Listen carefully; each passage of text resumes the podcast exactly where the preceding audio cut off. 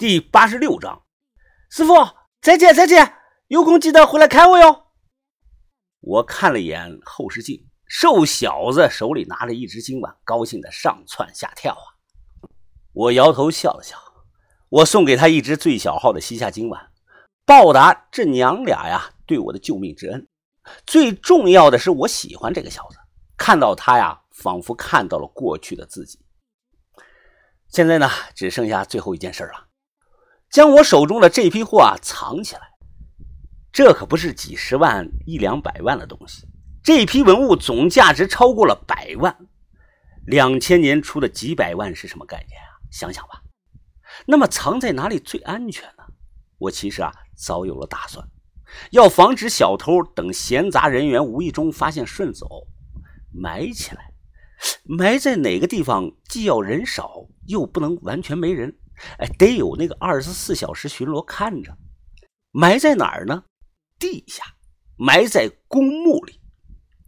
我回去的路线途中啊，刚好路过一处大型的公墓——福建盘龙山公墓区，也就是后来的盘龙山陵园。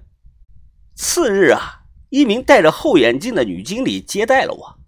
啊，先生你好，呃，要看位置吗？我们公墓是依山傍水的，风水好，二十四小时有人。巡逻看管的，现在搞活动，买公墓就送免费刻碑文的服务。呃，您看您，我洗了车啊，头发梳理的是整整齐齐，腋下夹着公文包，戴着墨镜俨然一副成功小老板的形象。哦，好好好，你们这里啊是不错。呃，这个流程是怎么样的？眼镜女经理啊立即说道：“啊，流程非常简单，您看好后啊，先选位置。”再提供死者的死亡证明、碑文的样式以及死者的照片。接下来呢，我们会做核准校对、碑文制作，发给您准藏证。最后呢是验收，择日落葬。哎，这些最快要多久办下来啊？呃，三天吧。您要是着急的话，一天也差不多。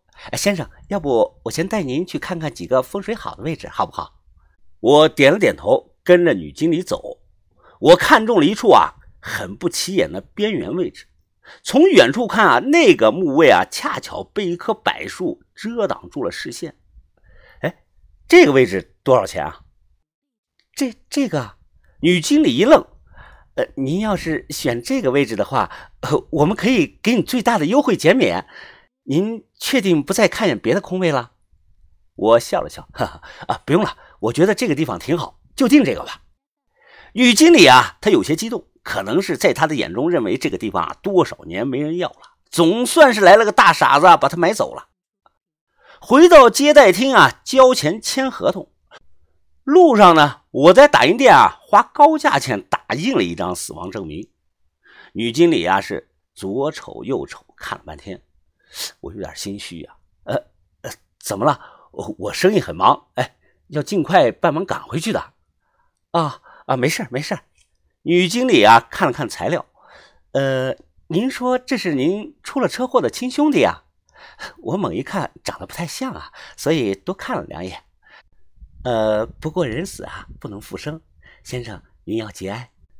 说完后啊，他拿着章，啪，盖在了死亡证明的照片旁。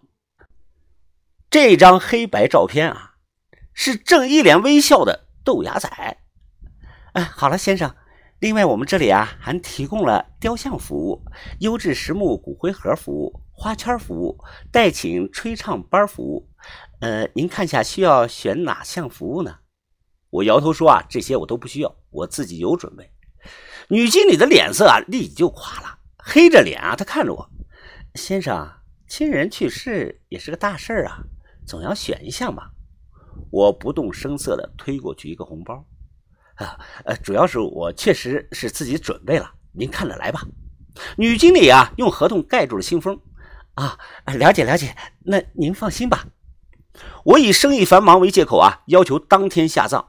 女经理因为收了我的好处，将事情安排的是又快又好。早些年的公墓啊，不像现在，现在很多地方的公墓啊，已经不用动土了，就是一块大石板，将石板挪开呢。骨灰盒放到里边就行。我们那个时候啊，受传统观念影响，还得挖土埋土。墓穴呢是一个直上直下的竖井，上头大是下头小，深度大概是一米五，放灵柩啊正合适。灵柩就是大号的骨灰盒，公墓不允许埋这个大型的棺材。早就把文物啊藏在了骨灰盒中。我原先准备啊自己动手挖，但那样做啊又显得有点欲盖弥彰。负责挖墓穴的是女经理找来的打坑人，哎，就是两个老实巴交的老头，是附近的村民。干打坑这行啊，他干了二三十年了。哎，小心小心，哎，轻点搬，轻点搬。哎呦，啊，东家，呃，您家的灵柩可不轻啊！两个老头小心翼翼地将骨灰盒放进了墓穴中。啊，这是用上好的实木，呃，所以沉了点劳烦二位多出出力啊！等下给你们搞条好烟。哎呦，啊，东家，呃，您的话言重了啊，应该的，应该的。哎，听说还要给条烟啊！两个老头表面上拒绝，脸上的笑容却藏不住了。哎，我没看到您其他的亲朋好友来啊。东家，就您自个儿啊？我说是我们两兄弟啊，是相依为命，自幼是父母双亡，没有什么亲人了。哎呀，现在这个社会啊，真是不容易呀！老头看了一眼墓碑上贴着豆芽仔的照片，啊，这么年轻啊，太可惜了。小伙子啊，一路走好啊！我眼看着墓穴被一锹一铲的埋上了，回车里拿了条烟啊，给人家两个老头收了烟，不住的感谢。看我一脸悲伤，哎，他们摇头啊，又叹了声气，扛着铁锹离开了。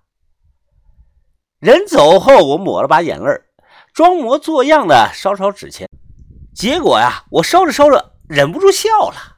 我看着墓碑上豆芽仔的照片，安吉吧，早日投胎，你他妈下辈子做个好人吧。说完呢，我点了三炷香，插在了陆子民的墓碑旁。除了我自己，没人知道骨灰盒里装的是什么。